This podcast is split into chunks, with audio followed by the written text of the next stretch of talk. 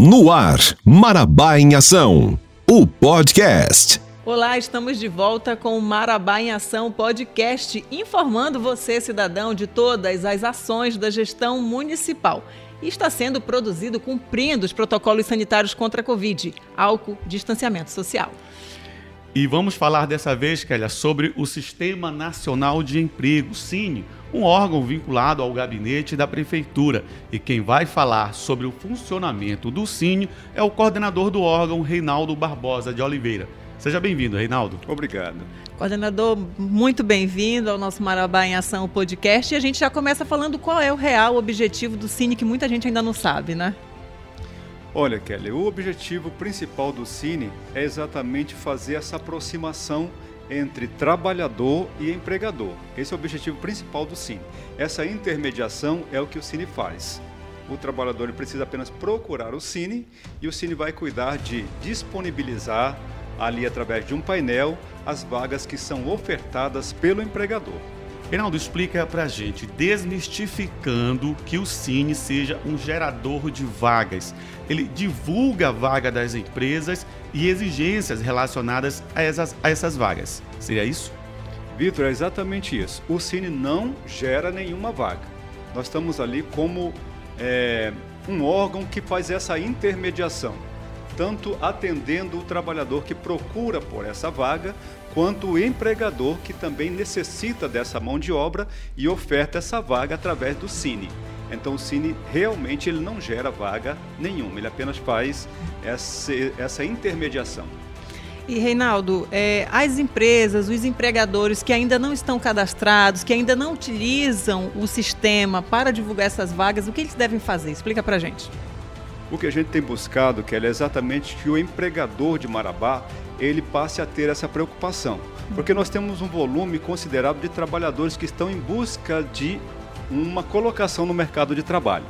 E nós, como falei, somos facilitador, então o empregador que ainda não tem cadastro e que tem uma vaga, está precisando da mão de obra, ele precisa apenas procurar o Cine ou através do, do, do, contato telefônico ou procurar o próprio posto do Cine ali na rua 5 de abril e uhum. fazer a abertura da sua vaga.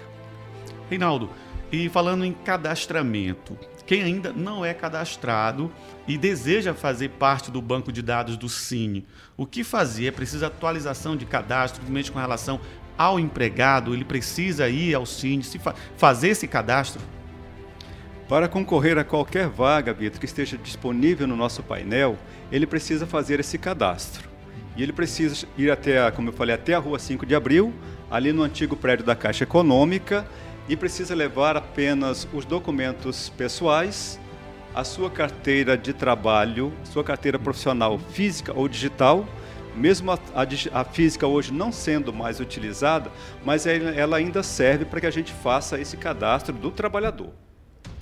E, coordenador, fala para gente quais são as vagas que mais os empregadores abrem né, e disponibilizam pelo Cine. Né? Muita gente fala, ah, eu não consigo emprego, mas existem mais vagas numa área em que as pessoas podem se capacitar. Né? Que vagas são essas?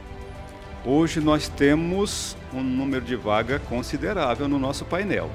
Então a gente tem visto que muitas empresas têm procurado e ofertado suas vagas através do Cine.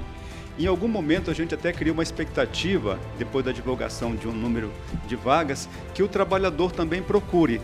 E acaba que dentro das exigências estabelecidas pelo empregador, nós acabamos não vendo essa procura, essa busca por intermédio, por meio do trabalhador. Então nós gostaríamos que o trabalhador ele não, não se preocupasse tanto com a sua chegada ao Cine. Lá nós iremos é, fazer o seu cadastro, iremos passar as informações profissionais do seu perfil profissional para o seu cadastro. A partir daquele momento, ele tem também o painel de vagas que está disponível. Ele vai até o painel, faz a verificação qual a vaga disponível que está dentro do seu perfil profissional e dali ele já sai encaminhado para uma vaga de emprego, ou melhor, para uma entrevista. É um processo é. de triagem, não vai fazer as entrevistas ainda.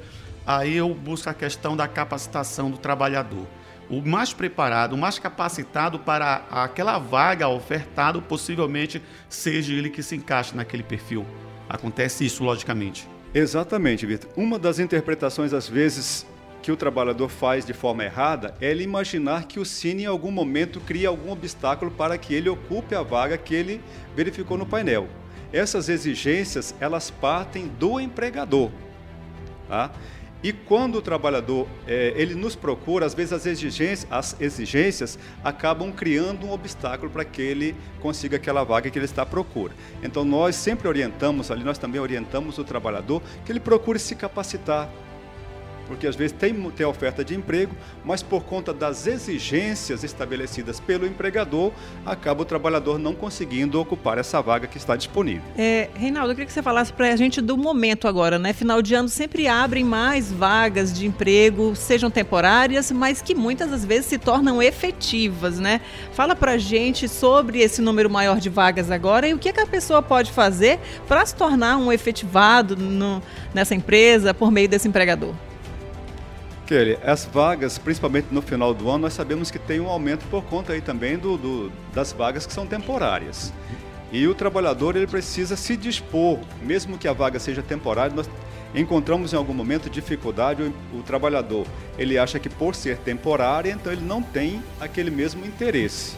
Mas nós somos conscientes de que muitas dessas vagas que são temporárias podem acabar ao final do, do, do período, né, sendo uma oportunidade para o trabalhador ser efetivado.